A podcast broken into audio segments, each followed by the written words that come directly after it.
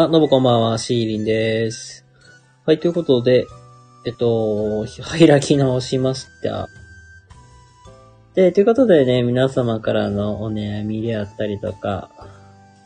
ご質問等にお答えしていきたいと思います。お気軽にね、コメントなんなりと、えー入れていただけると幸いです。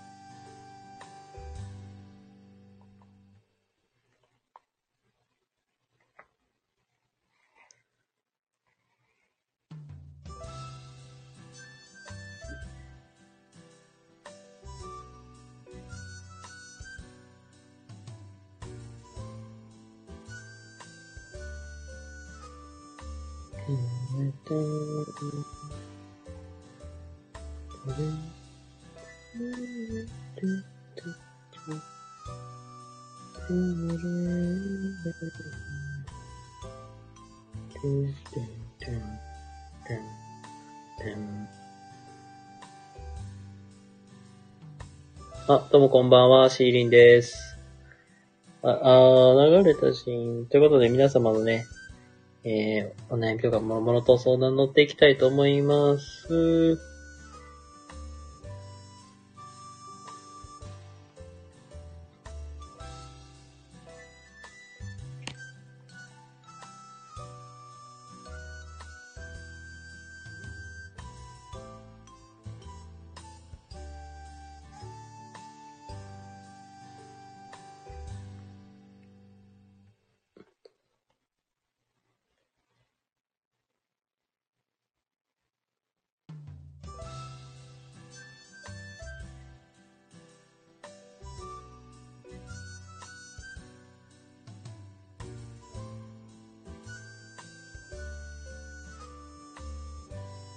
えー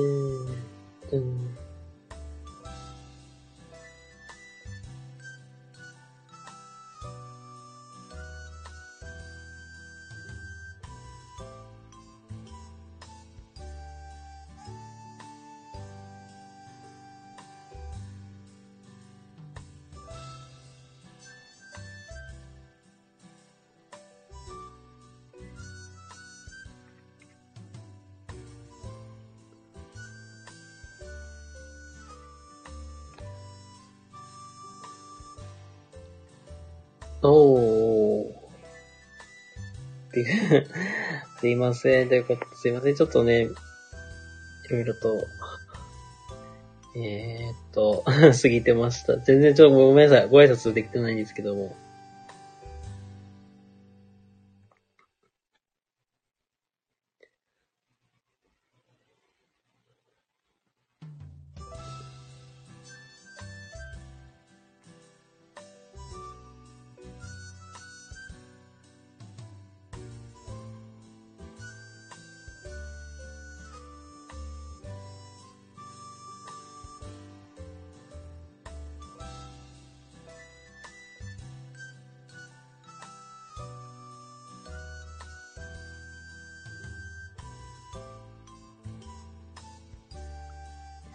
か今ね、質問箱のね、なんかタイムラインみたいなのがあって、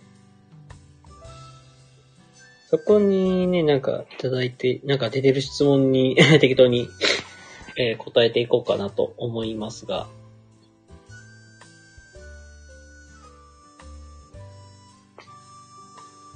それが質問箱。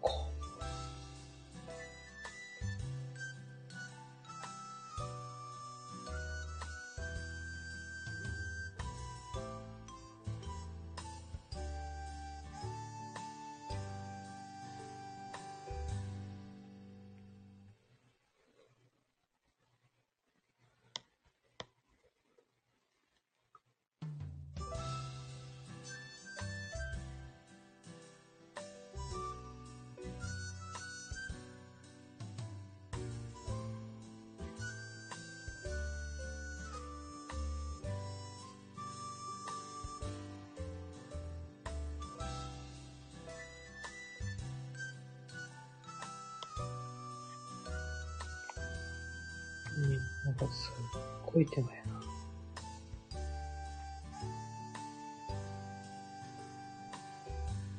あ、どうもこんばんは。なんか面白い、えー、質問があったので、えー、お答えしていきたいと思います。あ、いえいえ、今日の挨拶だけありがとうございます。なんかね、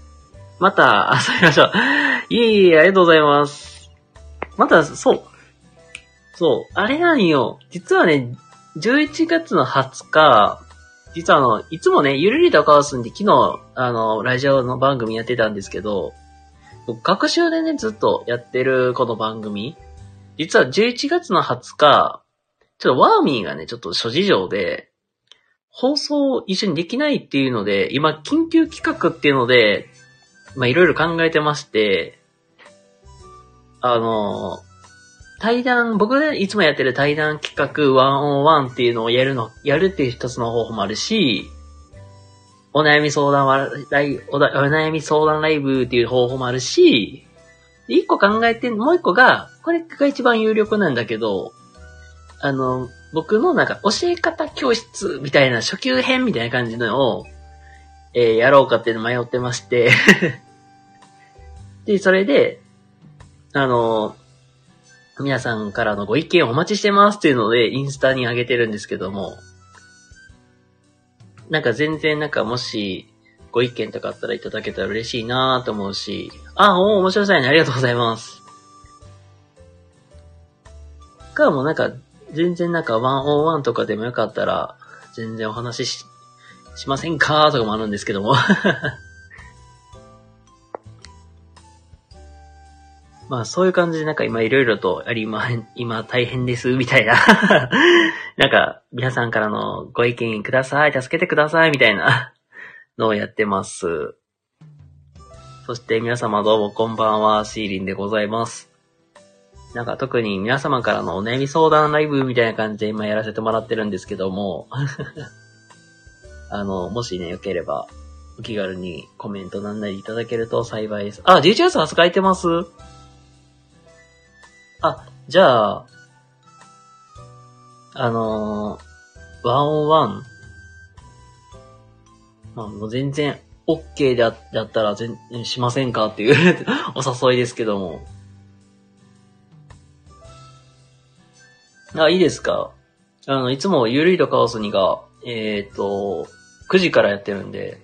9時ぐらいで。あ、全然いいですよ。なんか、全然なんか、あの、ゲストさんとか、もう本当僕が単純に話したいっていう人だけしか僕よ呼んでないんで、確か一度なんかお話ししたいですね、みたいなおお話もいただいてたんで、もう全、もし本当それでも構わなかったらもう、20日の9時から、えー、ワンオンワンという形でやらせていただこうかなと思ってまして、ああ、お願いします、全然。なんか、事前にこういう話したいとかあったら、もう DM とかでいただいたらもうそれを元にしてお話ししていこうかなと思うんで。で特になかったらもう僕がもう本当に適当にバーで話するような 感じになっちゃうんで それでももしよければ、本当にお話できたらなと思います。あ、了解です。まあ、お気軽に DM か、まあ、レターとかでも入れていただけましたら、あの、時間ある時に返信しますので、ありがとうございます。いや、すいません。なんかもう夜分遅い時間ですけども。ありがとうございます。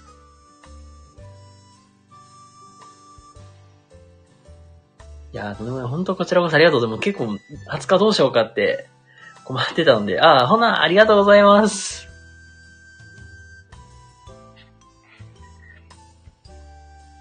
はい、ということでね、いろんな方にも来ていただいているのですけども、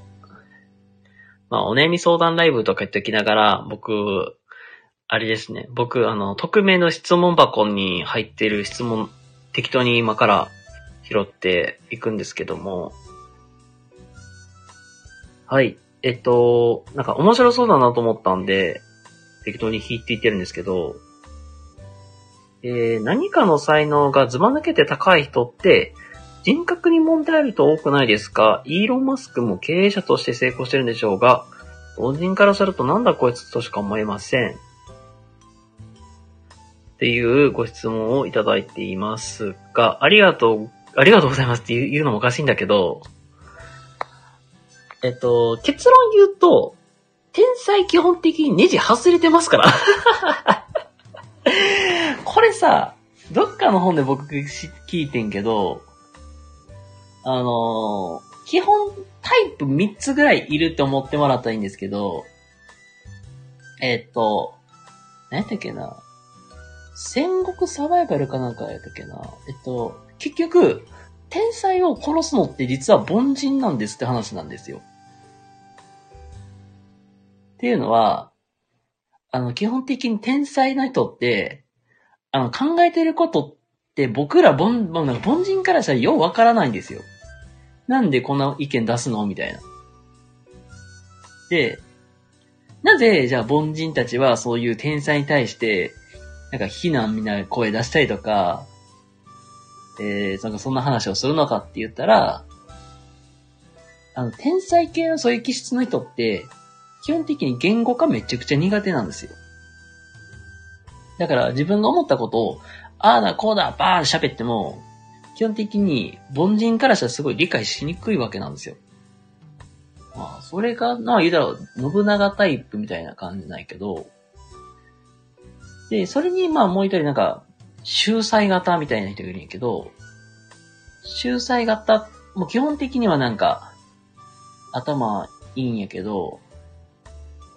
基本なんか保守側につくからっていう話もあるんだけど、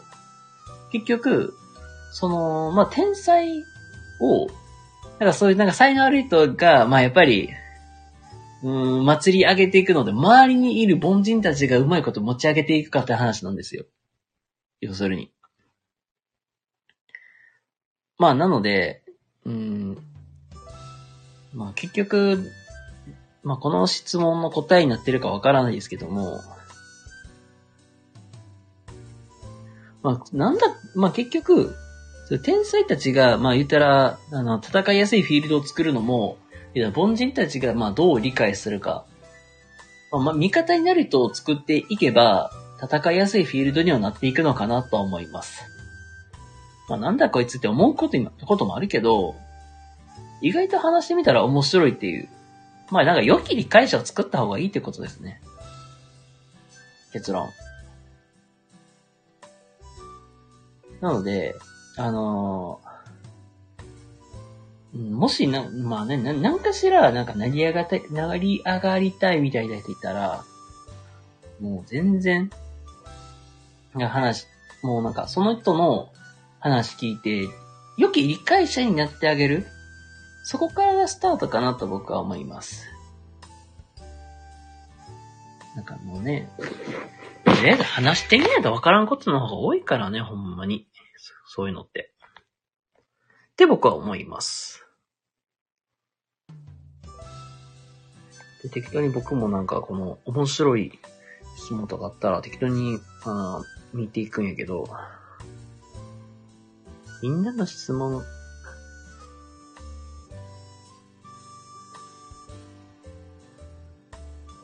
なんかいろいろあるんやけど、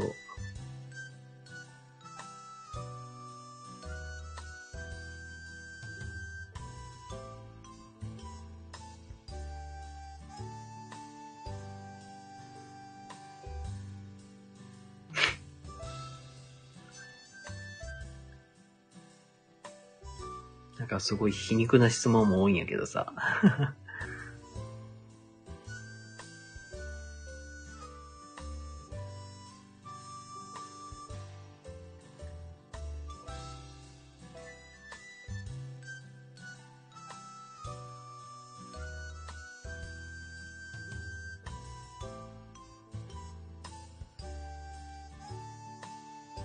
これさ、よくある話やけどさ、マッチングアプリって金と時間の無駄ですよねっていう。この質問もさ、まあなんか尖ってるなぁ思って 見たんですけども。けど僕自身さ、マッチングアプリ自体はさ、うーん、まあ、投資価値はあると僕は思うんですよね。なんていうかな。うーん。まあね、まずなんかお金の使い方下手な人からしたら、お金と時間の使い方下手な人からするとさ、まあなんだろう、うん、例えば、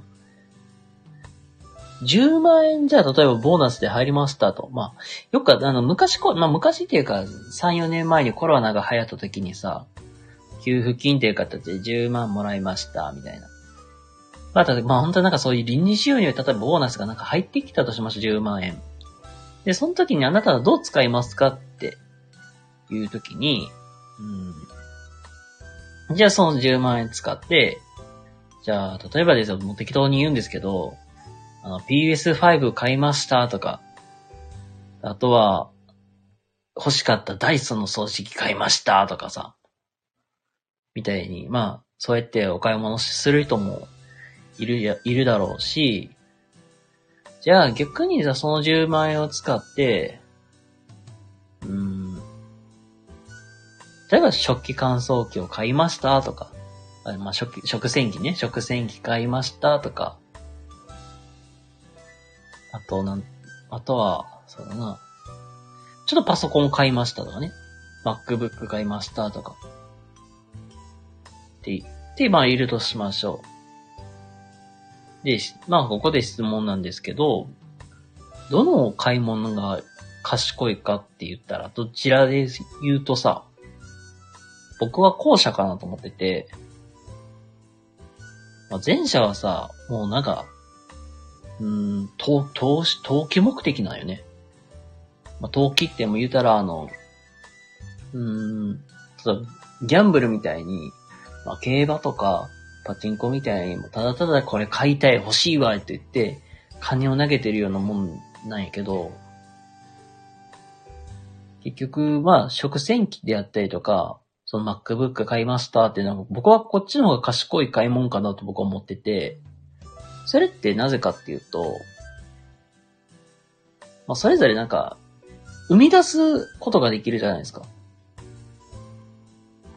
例えば、MacBook とかやったらさ、性能がいいから、じゃあ、プログラミングの仕事ができますねとか、動画編集できますよねとか、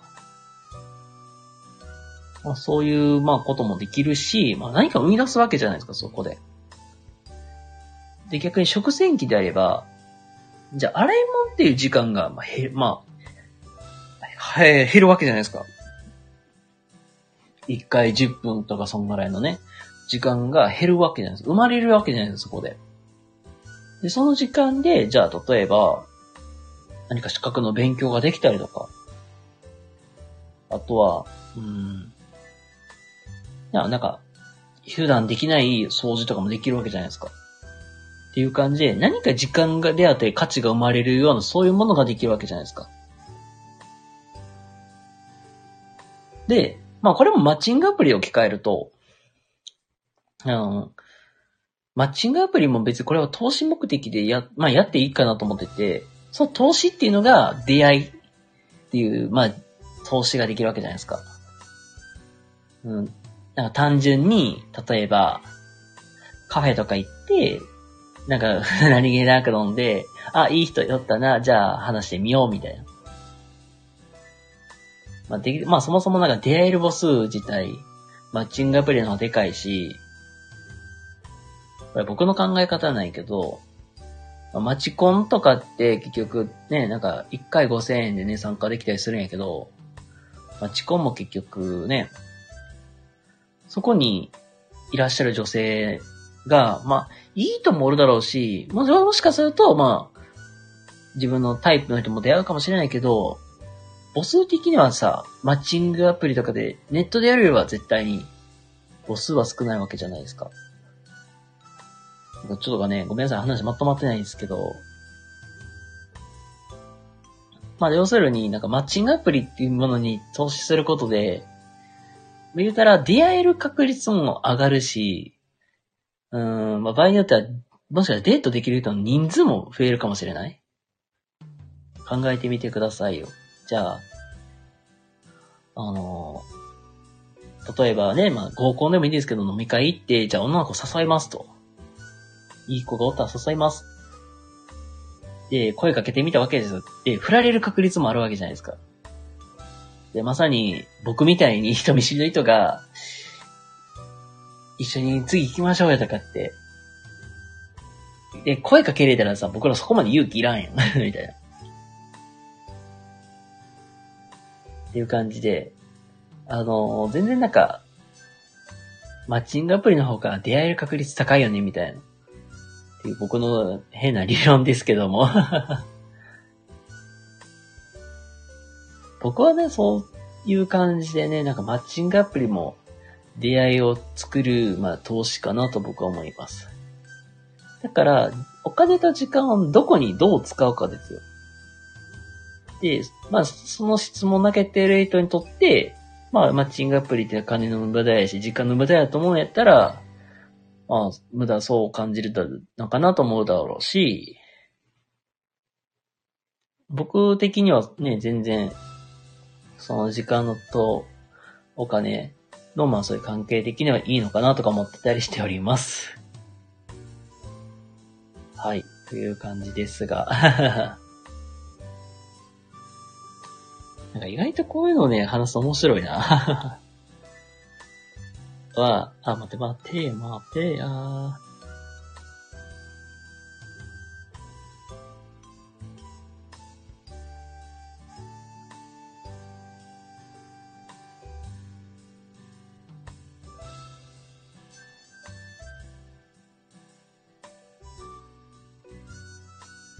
ああ、意外と面白いね。面白いな。ライブ配信って。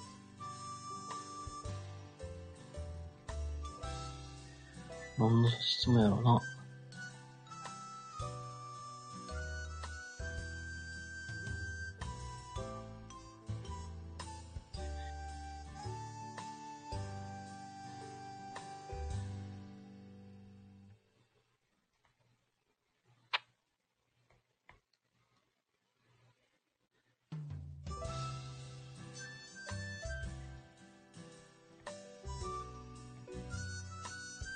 これ面白いな結構この質問投げてるとツイキャスも多いんかなまあいいけど。いいけど。あ、これいいね。配信しようと思ったきっかけっていうところで、これ僕何度か話してるかなと思うんですけど、まあ、なんかもう飽きてるやったら全然もう無視してもらっていいんですけども、僕がね、配信しようと思ったきっかけが、えっと、僕もともと別のアプリでスタートしてるんですけど、その別のアプリで配信されてた、あの、アラサーの、あの、女、あの、社会人の女性の方の配信を聞いてたのがきっかけで僕実は配信を始めたんですよ。なんか、単純になんかやってみたいなっていうのもあったし、なんか、まあその人みたいになんか、そのみんなとなんか話して、なんか楽しい時間過ごせたらいいな、みたいな。そういう憧れもあって実はスタートしてるんですけど、実は僕も、今でもその方の配信はよくあの、聞きに行ってて 癒されてますけども、実際にそういうなんか、うんと、まあ、推しっていう推しな、推し、推しと言っていいんかな？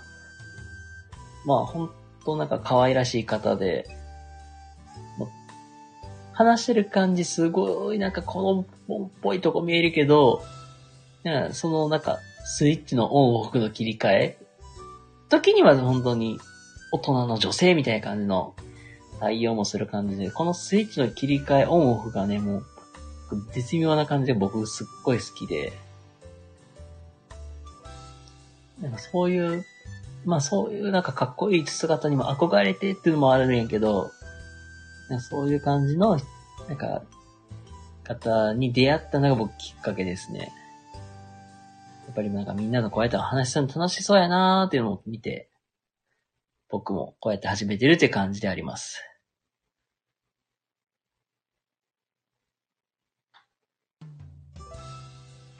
この BGM がね、絶妙やね。ほんとそんな感じです、僕は。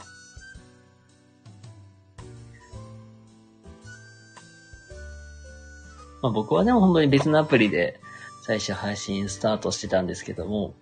まあやっぱり今のスタイルに陥ったのはもう、あれかな。まあ、なんかね、バカみたいに騒いだりとか、ふざけんのがもう僕むっちゃくちゃ苦手なんですよ。だとか言っときながらね、僕ワーミーとの配信、まあ、適当におちゃらけてるんですけど。まあなんか、その空気感というか、その学生乗りが僕すごい苦手なんで、あまりできてないですけども。あの、全、まあ結構ね、たまあ、まあその空間が苦手だから、まあ今のスタイルに落ちて、で、ここでやる方がすごいやりやすいんで僕はね、今もこうやってやらせてもらってるんですけども。そんな感じですかね。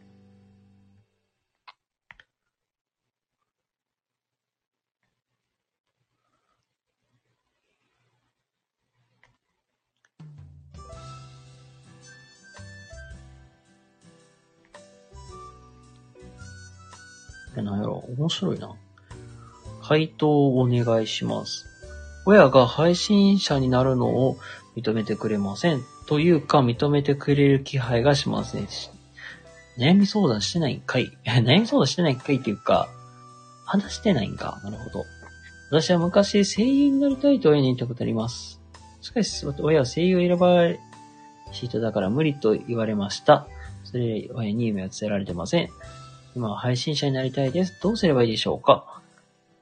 先輩配信者たちはどうすのようにして始めましたか？と。ありがとう。まあ、ありがとう。これ言う？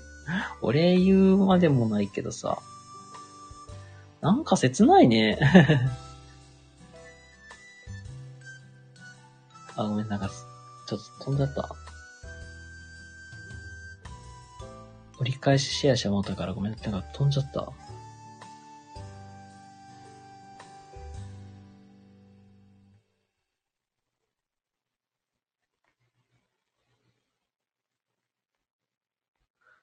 なんかすっげえ切ないね。なんか。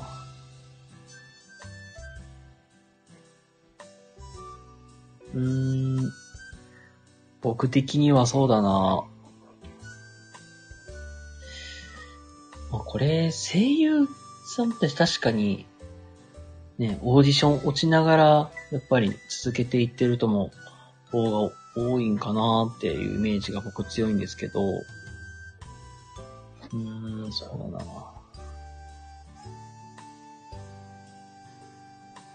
まあ、あその質問を入れた方が、まあ、年齢がおいくつなのか、がいまいちわからないんだけど、うん、これが、もしね、社会人の方とか、例えば大学生とかの人とかであれば、の話になるんだけど、僕、大学生の方とかだったら、うん、まあ別にまあ、学業をしながら空いた時間に、まあ全然ね、ツイキャスもあるし、まあいろんな配信アプリあると思うので、まあ空いた時間に、まあそうやって配信するっていうのは、全然いいことかなって僕は思うんですよ。本業として、配信者さんをするっていうのは、ちょっと僕は厳しいかなと思うんですよ。まあ理由としては、そもそも、その質問を入れていただいているあなたっていうか、質問をまあ提示しているその人が、あのまず認知されてるかって話ですよね、まず。で、認知されている、例えば芸人さんとか、うん、どこぞのなんかアイドルグループの人とかってあれば、まあ、例えば全然なんかもう、アイドル活動しながらの合間に、配信者さんとして配信をするのは、僕はなんか全然いいのか。まあ全然、芸人さんとかやった方が意外と集、まあ集客率で、まあ素人に比べたら高いかなと思うので、で、僕、ね、全然なんかいいんだけど、ただの素人の人が配信者としてやっていくっていうのはなかなか厳しいかなと僕は思って、まあ、僕みたいにななんか、あの、なんかの端くれみたいな人が配信者としてなるんであれば、ツイッターとかインスタの投稿は頑張らなくかな、頑張ったりとかするかな。うん、もうあるし、どこにおなね、なんかいろいろ話したすと結構きりないんだけど、うん、うん、そうだな。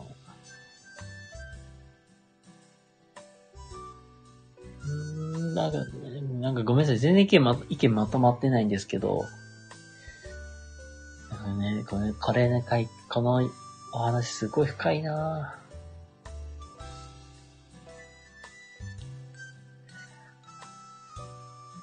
まあ、マイクとか機材とか買うんであればね、まあ相当まあ出費はかかると思いますけども、まあ、そう、質問者さんがね、どんな方かわからないんやけど、まあ、親がって書いてるんやったら、おそらく、まあ、学生さんかなとは思うんだけど、まあ、僕はね、正直ね、絶対難しいと思います、本当に。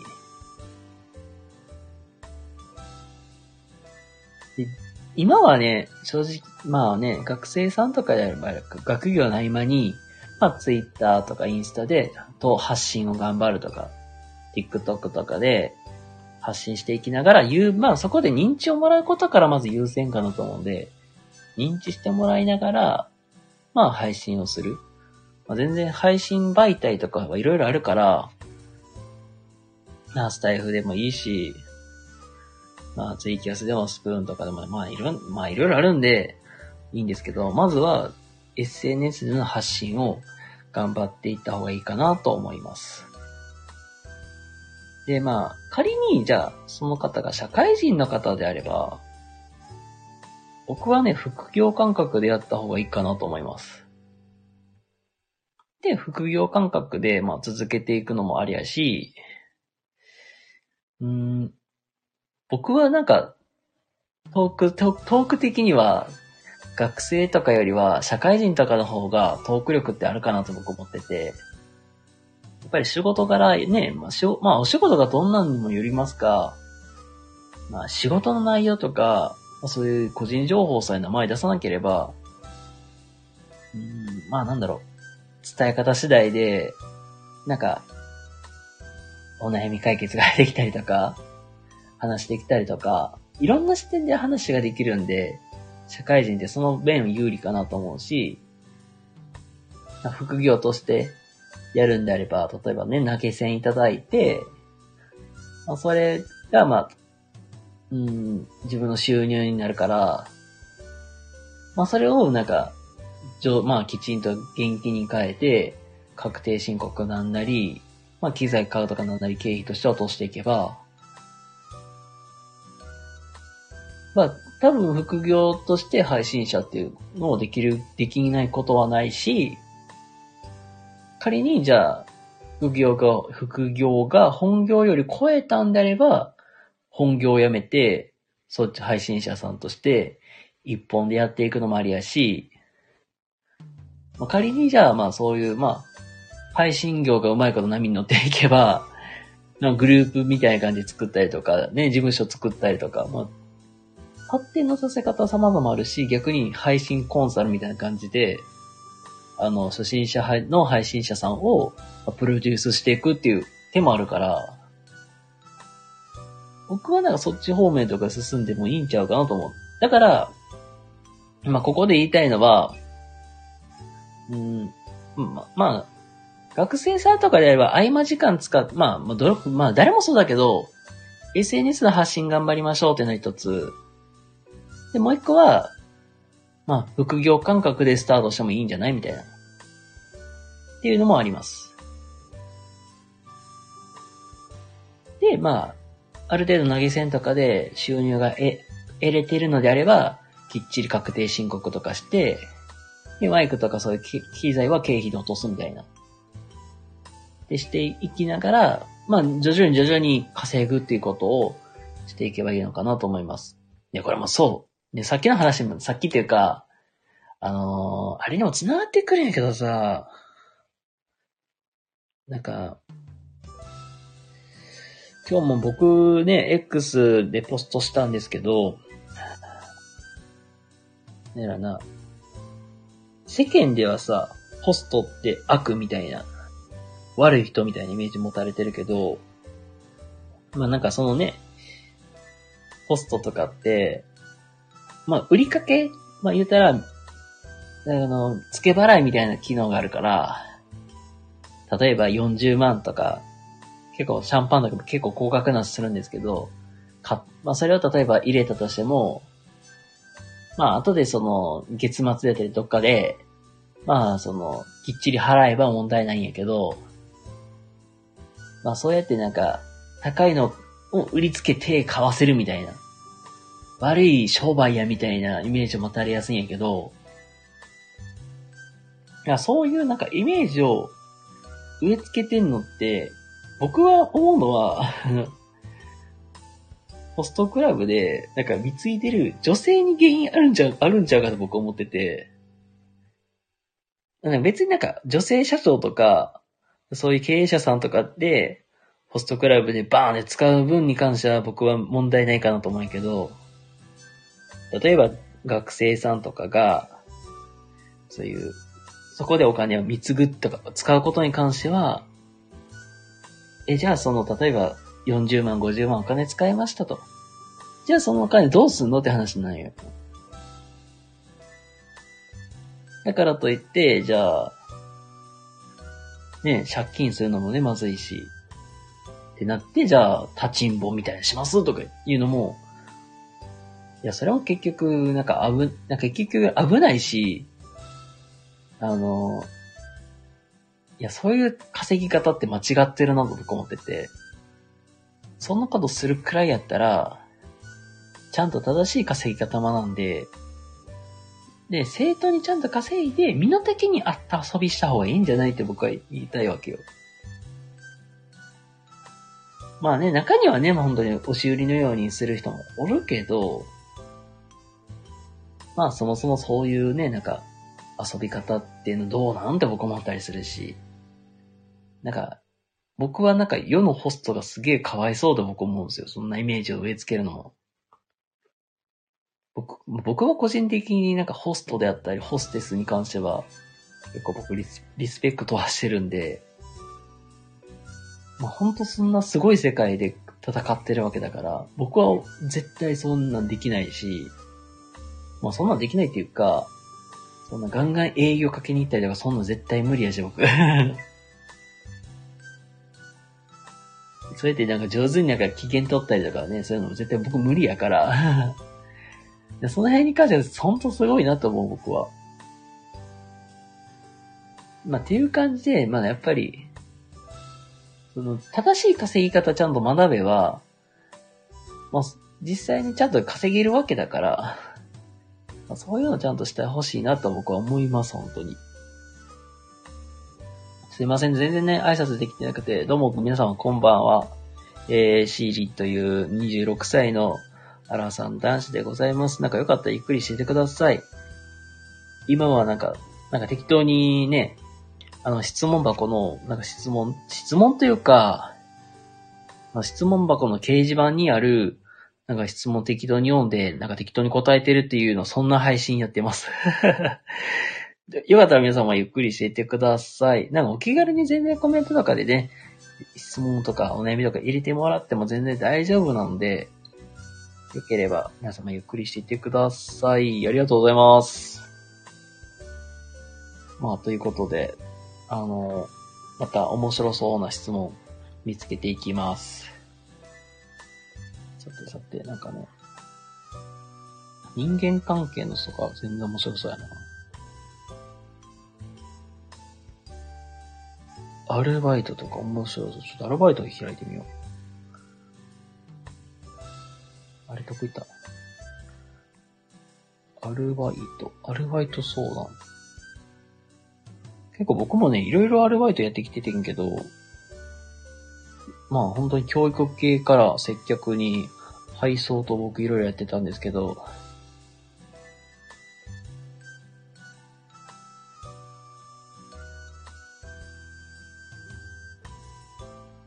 うん。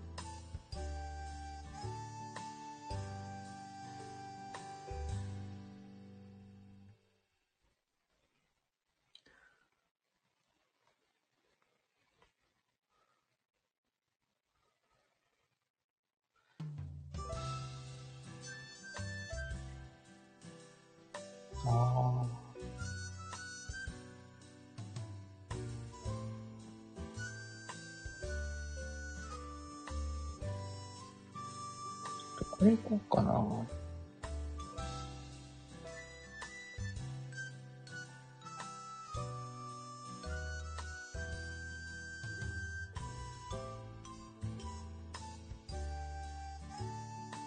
えーと、これは 普段は、えー昼間の OL をしております。年齢は荒沢ですが、夜のアルバイトを、もしくは、休日短時間アルバイトって自由ありますか？昼間ののお仕事に支障を聞かさない、きえーし聞かさない程度に週2で間くらいで考えておりますという、えー、まあなんか、こういうなんか質問が来てるんですけども。えっと、まあなんだろう。結論言うと、あのそのか、まあ、その方の会社さんがどうかわからないですけども、一応、ちょっと就業規則気をつけてた方がいいかなって僕思います。まあ一応ね、まあ基本、まあ副業、副業 OK の、まあところもね、多々ありますので、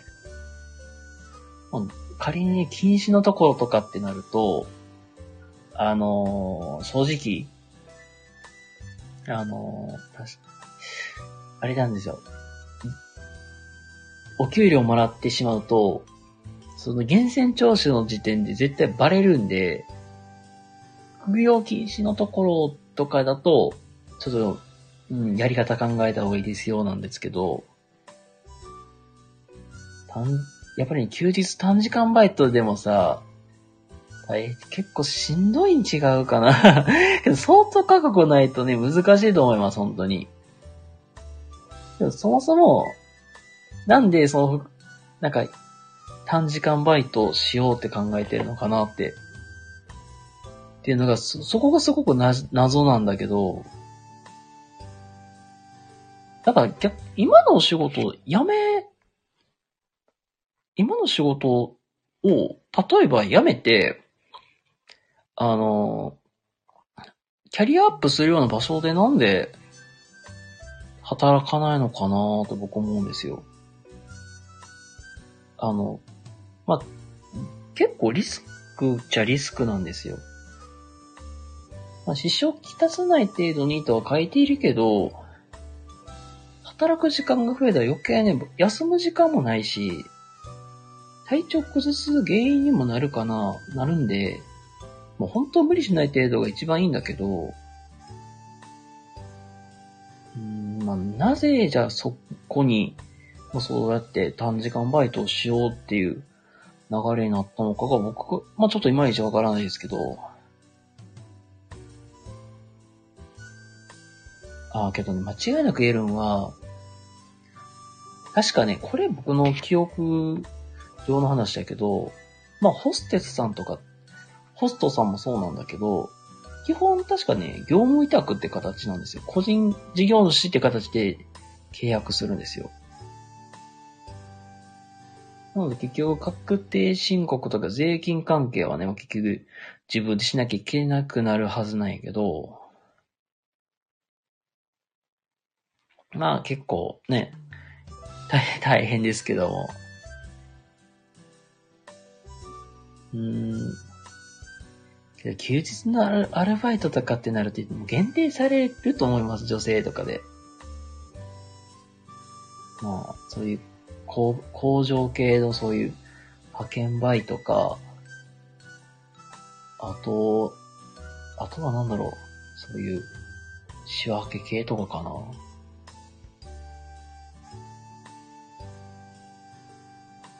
僕は絶対なんか、もうなんか、休みの日にに、まあ仕事するくらいであれば、絶対キャリアアップ、転職するって方向僕選ぶと思います。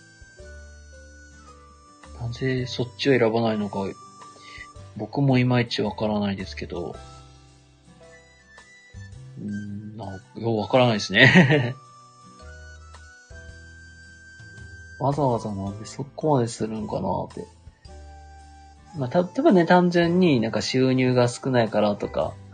もあると思うんですけど、うん、まあ、キャリアアップするか、うん、まあ、多分短時間でもそんな稼げないから、そんぐらいで稼ぐくらいやったら、多分、あの、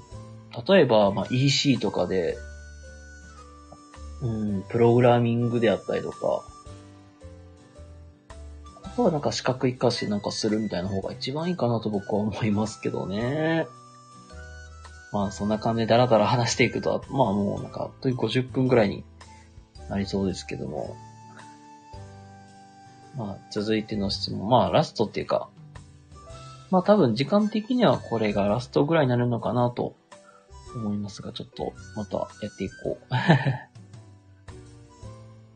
結構面白いな。これ、これ、こういうのやるの面白そう。マジで。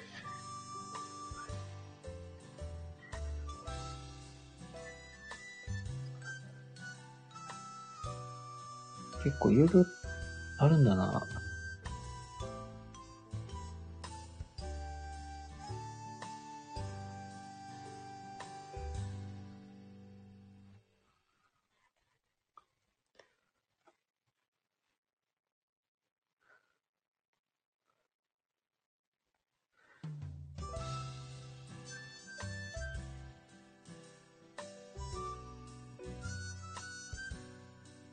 子育てて、子育て系もあったんで、ちょ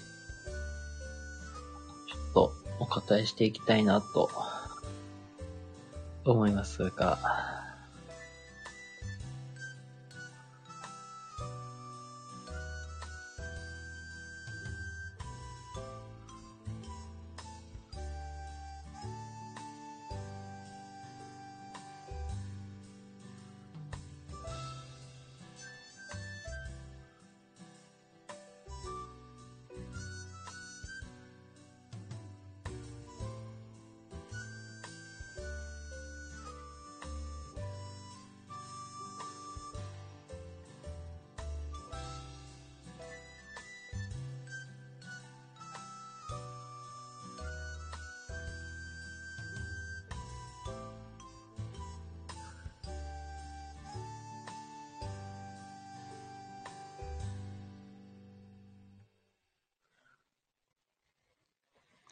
ああ、これでいこっかな。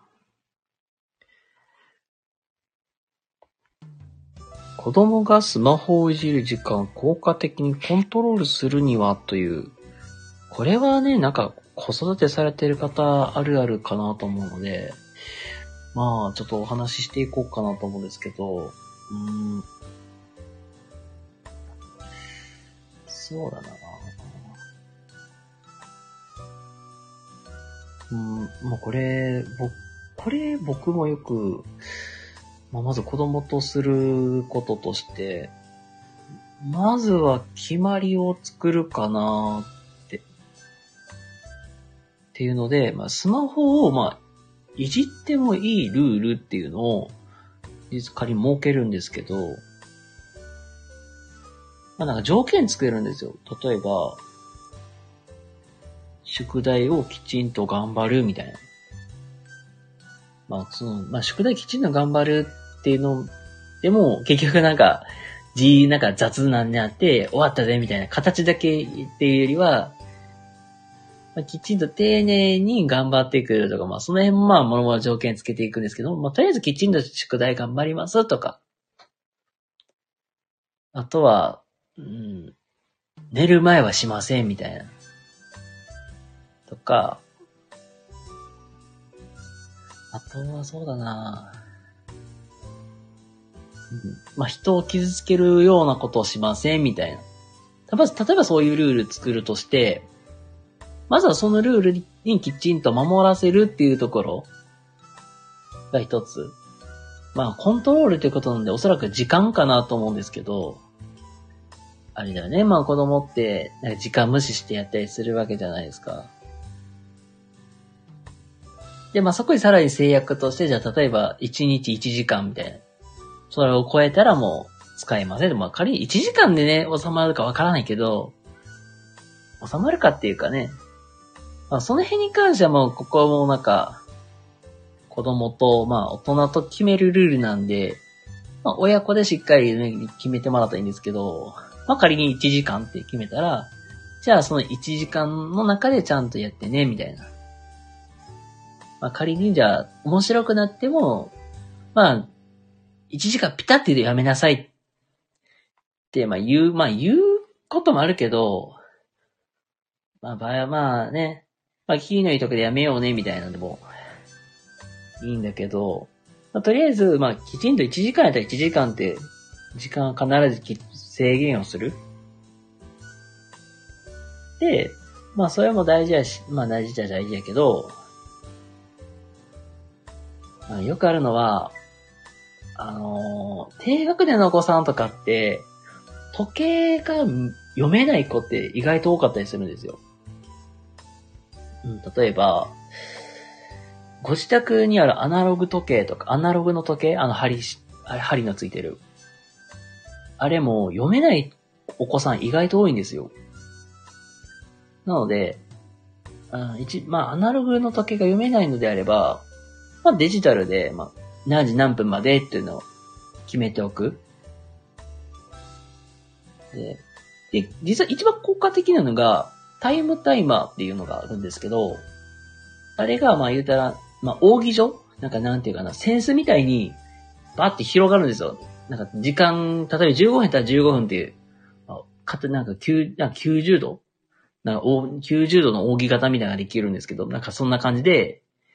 まあ時間が、まあ経っていくと、その、せなんか扇の、なんていうかな、あちょっと表現難しいけど、布、布の部分って言ったらいいんかななんか減っていくんですよ。カチャ、カチャカチャって。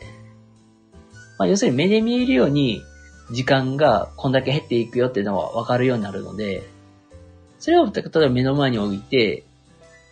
これがまあ、ゼロになったらおしまいよとかって、ルールを作っておくのが一番いいです。あの、2000円とかぐらいで、全然 Amazon とかで売ってるんで、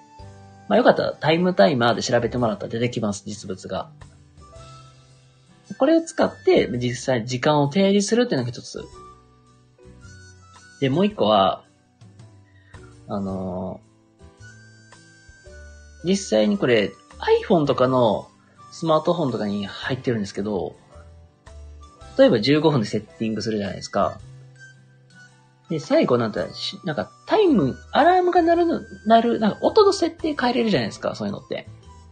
その設定画面のところで、再生停止っていうボタンを押していただくと、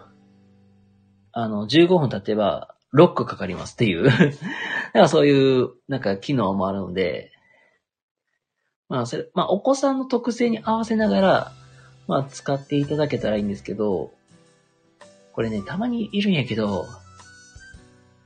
なんかゲーム命っていうお子さんがいたときに、その最後に出したあの手を使うと、絶対発狂する場合もあるので、データが消えたじゃねえかみたいな感じでね、あのー、スマホ投げて画面バキバキになるあるあるみたいなこともあるので、まあお子さんの特性に合わせながら上手に向き合っていくといいかなと思います。あの、一番はきっちりとルールを作るっていうのは、そこはもう優先かなと思うので、きっちりと親子関係を、えー、気づいてあげるといいかなと思います。はい。あ、どうもこんばんは。ありがとうございます。はい。えっと、よかったらゆっくりしていってくださいね。あの、今なんか実際に子育てのお悩み相談みたいな、なんかフォームみたいなのがあった、あ、あるっていうか、なんか匿名の質問箱にちょろちょろなんかいろいろあるんで、それにね、適当になんか読んでいってるんですけども。なんかそんな感じで皆様からいただ、皆さんのなんか投稿されてる質問に、まあ答えていってるみたいな感じでございます。えー、っと、続いていきましょう。結構子育てのあれも面白いんで、ちょっと読んでいきます。もう一個ぐらいなんかないかな？探してみよう。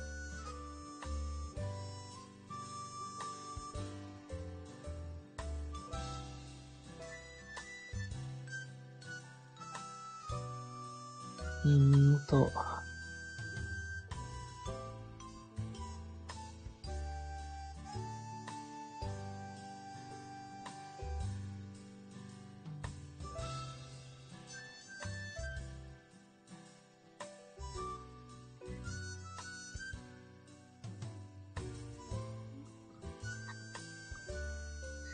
あー、これど、これか、これどうだろう。と答えてみるんだけど。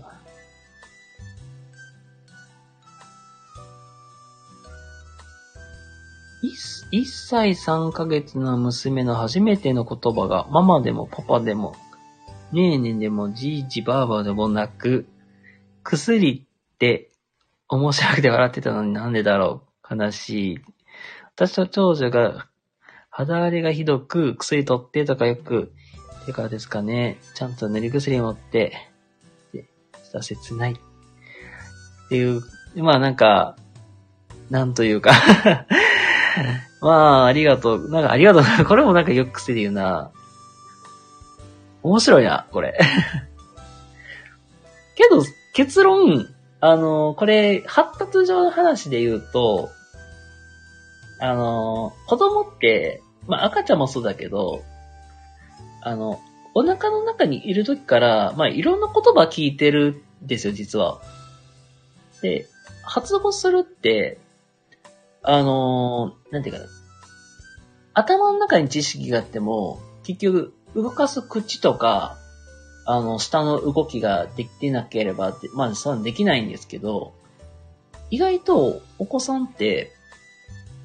あのー、お腹の中にいる時からいろいろ言葉聞いて覚えてるんですよ。で、大体この時期ぐらいになってくると、あの、ちょっとずつ言葉で出して、どれぐらいかな ?55 ぐらいかな？確か語彙的に。まあ、僕もちょっとかじって、まあ、かじってたんで、ごめんなさい、本当にプロのね、言語聴覚士さんとかじゃないんで、あの、正しい、正しいというか、あの、僕、まあ、僕なりの見解で話すんですけども、もうよかったらもう、あのちゃんとした、まあそういう、小児領域の ST さんに聞いていただくのが一番いいんですけど、まあおそらくもう、聞いてた言葉とかから、まあ、影響されていることは確かかなと思ってて、で、意外とね、皆さん口にするから、まあ真似してみたみたいな。僕はこれは全然喜ばしいことかなと思うので、もうそこから言ったら、ね、うん、語彙を広げていってもいいのかなと思ったりするし、あの、逆になんか薬という言葉が出たのってすごいなと僕は思いますけど。まあ悲しいけどな、やっぱりお母さん方からしたら。なんで、ね、パパ、ママじゃないの？みたいな。そうだな。ねえけどね、まだ1歳ぐらいとかだったら、全然口の周りの運動とか、その、頬とかの動きであったりとか、あの、関わり方次第で全然、あのね、語彙は出るかなと僕は思うので、あの、めげずに頑張ってほしいなと思います。あ、うっちーさんどうもこんばんは。ありがとうございます。なんか、今なんかね、その、匿名の質問箱に、なんか掲示板みたいなのあるんですけど、そこに出てる、なんか質問に適当に読んで適当に答えるみたいな感じのことを今やってるんですけど、なんか、子育て部門のところが意外と面白いのが飛んでるんで、なんか、いろいろ見ながらやってますって感じです。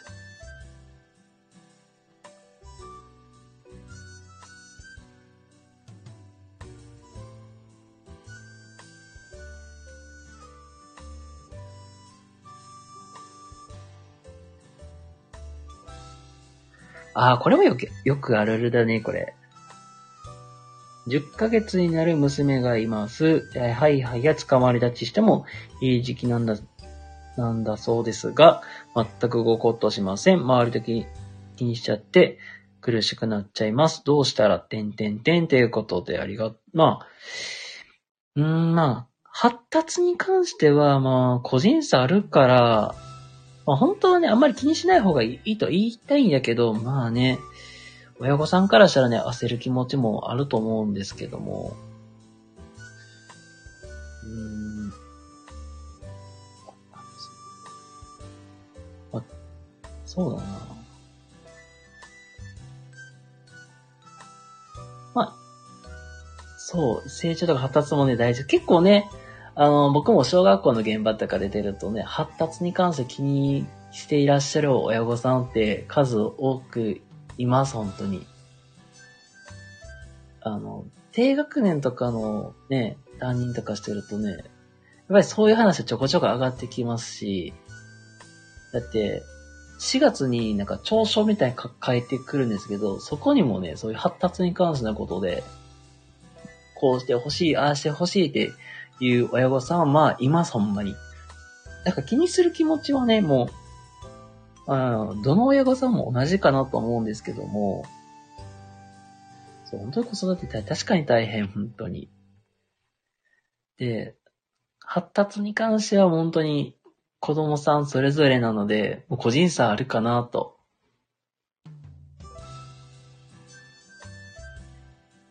で、ああ、そうだな。早くして早くしてって、まあ、促すのも、まあね、あの、促し、促したいけど、ままあ、小児科さんとか、まあ、早い段階で、そういう早期療育に関わるっていうのも僕、まあ悪い、悪くはないと思うし、家とかでもね、全然なんか、うん、軽くね、結構いろいろ持ってますよ、普通に。なんか、うん、感覚統合法っていうか、いろいろあるんですけど、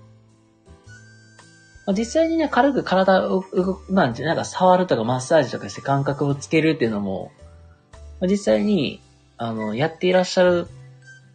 や、やってもいいかなと思うし、まあ、それをなんか全然体の可動範囲、無理させない程度でもいいんですけど、まあ、ちょっとそういう刺激を与えたりとか、していくと、いいかなと思うし、幼少期とかに、うん、例えば、なん、なんていうか、ブランコとか、あの、なんかターザンロープみたいなやつが、ああ、みたいな。ああいうのとかも、いろいろ経験させておくのもおすすめです。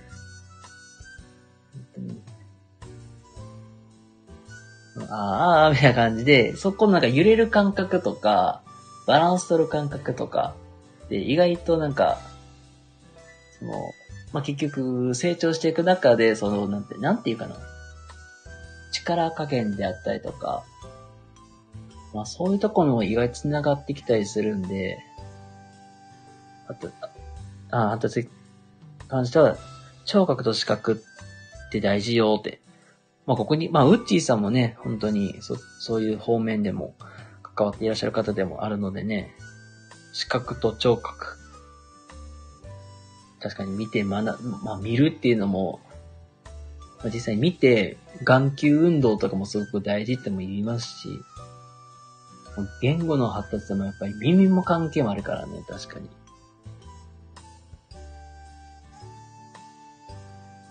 結構ね、本当にもう、結構いろいろ話し出すとね、きりはないですけども、確かにね、本当に耳も目もすごく大事だし、まあいろんな経験もすごい大事だけども、やっぱりね、お子さん一人一人、まあ発達に関してはね、まあ、ゆっくりさんもいるので、焦らずゆっくりが一番いいのかなとは思います。っていうのが僕の個人的な意見です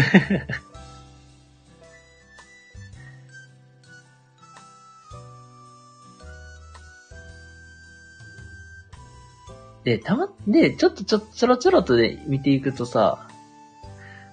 ああ、これ、うちの妹めっちゃなんか前悩んでるなって話であるんですけど、あの、長い 結構長かった。めっちゃ長かった。ちょっと読んでいきますね。えー、っと、育休明けが少し不安です。なんとかしてください。えー、公務員で、現在、私は45歳公務員で、現在、えー、育休を取っています。そした高校卒業後公務員になり、その後は、えー、1年間の勤務と3年間の育休を、えー、こう、に、に続ける生活を送っています。なお、現在7人目の子供を、育休取っています。7人目は40代になってから出産したこともあり、ご不安でしたが、なんとか無事にございました。なお、育休は今年度いっぱいであり、来年度から職場復帰するです。しかし私は職場に復帰するのも不安です。というのも、先日に私は27年間ほど、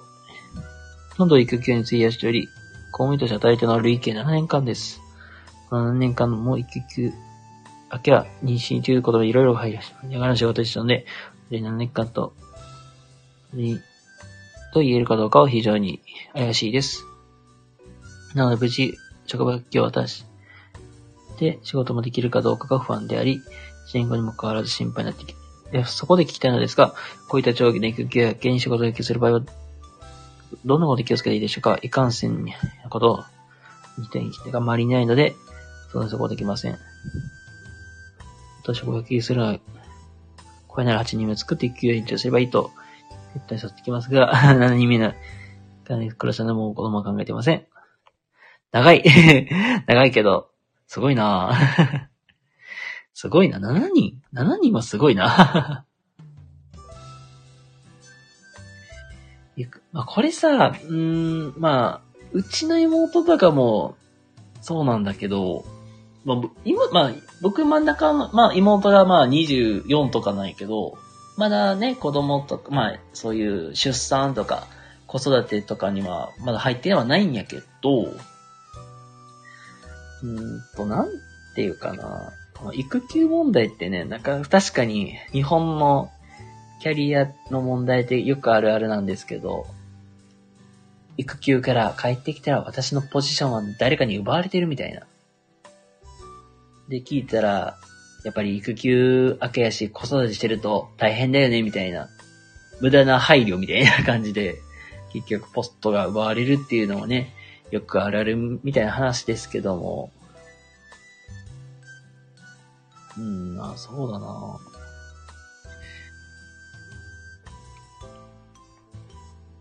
まあね、新しい環境で戦うっていうのも僕一つの方法かなと思ってはいるけど、だからといって新しい環境で、じゃあ、働いてみて、なんか、どうぞ言われてもね、不安な部分の方が多いだろうし、まあ40代とかなって、ね、新しいところで新しいチャレンジするってなかなか抵抗感はあるかなとは思いますけども、まあ、特にそういう、なんか、ポジションというか、そんなのがなければ、さほど僕は心配することはないのかなとは思ったりしますけどね。やっぱり周りの目とか気にしてるんだろうなって。うん、まあ、けど、ね、なかなかね、ブランクが空くとね、仕事がやりづらいっていう部分もある、あるのもね、間違いないかなと思うんですけども。まあ、今パッと思いつくのは、やっぱり、部署移動部署移動で、まあ、ゼロからスタートする。その辺その目が気になるんだったらそこかなと思うし、まあね、公務員ってね、やっぱり手堅いんで、なかなか辞めにくいよねっていうのもありますし、で、まあ、うちの妹とかもまさに、今、公務員といってももう本当に学校の先生という仕事をね、してるんですけども、まあこれも学校の先生もそうだけど、まあ子供ができましたってなったら、まあ育休と、がまあ長めに取れたりとかするんですけども、まあ育休が取れるって言ってもね、まあじ、僕も最近知ったけど、あの、育休が取れるのって実は、あの、教諭だけなんですよ。で、講師って一応契約社員という形なんで、まあ、育休っていう制度がなくて、まあ、大大概退職って形になるんですよ。で、やっぱりね、学校の、まあ、教員って、まあ、働き方もハードってよく言うんで、ね、育休からまあ、子育てから復帰しても、やっぱり帰るのが遅くなったりとか、保育園とかもいろいろあるから、両立するのは多分しんどいだろうなと僕は思うんですよ。で、まあ、で、で、実際にまあ教員採用試験に合格できるようにまあ頑張って勉強してるとは言うんだけど、まあ、僕的にはなんかこのね、24とか5とか若いうちって、まあね、確かに一生懸命ね、それで仕事するのも大事だけど、学校の先生とかって意外と世界狭いからなっていうのもあるんで、まあ視野広げていろいろ見てもいいんじゃないと僕は思ってて別って。だって、あの、学校の先生とかって時短勤務ってないけど、世の世間のまあそういう一般企業とかやったら、時短勤務っていうのもできるわけだから、な子供がね、ある程度大きくなるまではね、なんか時短勤務って形で働きながらやるっていうのも僕は悪くないかなと思うんですけど、まあ、そこまあね、なんか、ね、こだわる理由が、まあ、実際にね、教員として、教員として働きたいってこだわる理由はね、まあ、ある、何かしらあると思うんやけど、両立して働くのは多分しんどいかなと僕は思うんで、まあね、仮に妹となんか話す機会があったら僕はそっち提案するかもしれないですね。一般のそういう企業で入って、時短勤務って手があるから、そうやって社会を知るのも悪くないよって僕は言いたくなるな。本当に。それにまだ24とか5とか、20代って結構ポテンシャル採用とかで、特に第二新卒とかって転職には結構有利なんで、ねまあそういうとこでいろいろチャレンジしてもらいたいなっていう気持ちもあります、僕は。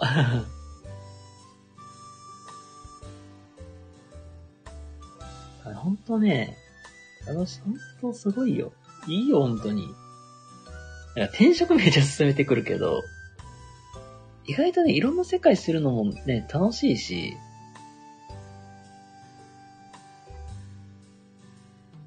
やっぱりね、なんか、うん、僕とかそうだけど、まあ、その、うん、なんていうかな。これはもう僕の本音なんやけど、僕自身まだ26とか、まあ結構27の、まあ、代だから、結構もうみんな大きなポジション学校の現場とかでやっぱり主任の、まあそういうなんか体育主任してますとか、よく聞くんやけど、なんかとか、学年主任みたいなことしますとか、なんかいろいろ話聞くんやけどさ、僕さ、それを見るとさ、なんかめっちゃ悔しいなって感じてた時期あるんよ、実は。いや、ま、2年前とか3年前とかで、まあ、結構みんなすごいなんか、なんかなんちゃら主にしましたとか、こういう学校でこういう大きなポジションやってますみたいな話とか聞くとさ、すごいなんか、みんなすごいなーって、みんな出世して、出世していってるっていうか、みんな、おのおの大きい仕事もらってるんやなーって。で、僕その一方を、なんか、僕は、一事業所で、コツコツなんか仕事しながら、なんかや、やなんかな、なんていうかな、コツコツなんか仕事してるけど、そのひ平の社員であったりパートさんとあんまり変わらん仕事してるけど、なんか、すげえ羨ましくなった時期があるんですよ、僕。だからそれがすごい悔しいっていうか、なんかもっともっとなんか、なんかもっと活躍したいけど、なんか活躍できるポジションもないし、で、で、で、結局自分で、自分でなんか仕事作ってやって、やってはいるものの、なんか、認めてくれへんし、みたいな。っていう、なんかすごい変な コンプレックスみたいなのがあるんやけど、やっぱそれが悔しくて、やっぱりキャリアアップかんが、ができる場所みたいなのをすごい求めて、いろいろ模索してたりするわけやけど、うん、だから転職するメリットってね、まあそういうのもあるからこそ、いい、僕はいいかなと思うし、なんかタブー、なんかね、なんか転職あんまり良くないってタブーす、タブー視する人もいるんやけど、なんか自分ががどうせこういう叶えたいことことがあったりとか、ね、チャレンジしてみたいっていうのがあるんであれば、全然僕は転職っていうのは悪い選択肢でもないかなと思うし、あの、本当に活躍したいとかっていうのであれば、全然ね、気軽にエージェントさんの話とか聞くのもありかなと思ってたりするんでね。まあね、なんか、ほんとそんな感じです。ごめん、なんか結構ね、いろいろ話脱線してたり言ったりしてるんですけども、まあ、そんな感じでね、結構気づいたらもう1時間20分くらい話してるんで もうそろそろ終わろうかなと思います。はい、ということで、あのー、ね、最後までね、お話聞いていただいてありがとうございます。まあ全然なんか匿名のね、そういう質問箱とかもね、設けてるんで、まあレターもあるんでよかったらね、お気軽に入れていただけましたら、あのー、お答えしていきますんで、よかったら、またお話ししましょう。ということで、皆様おやすみなさいませ。バイバイ。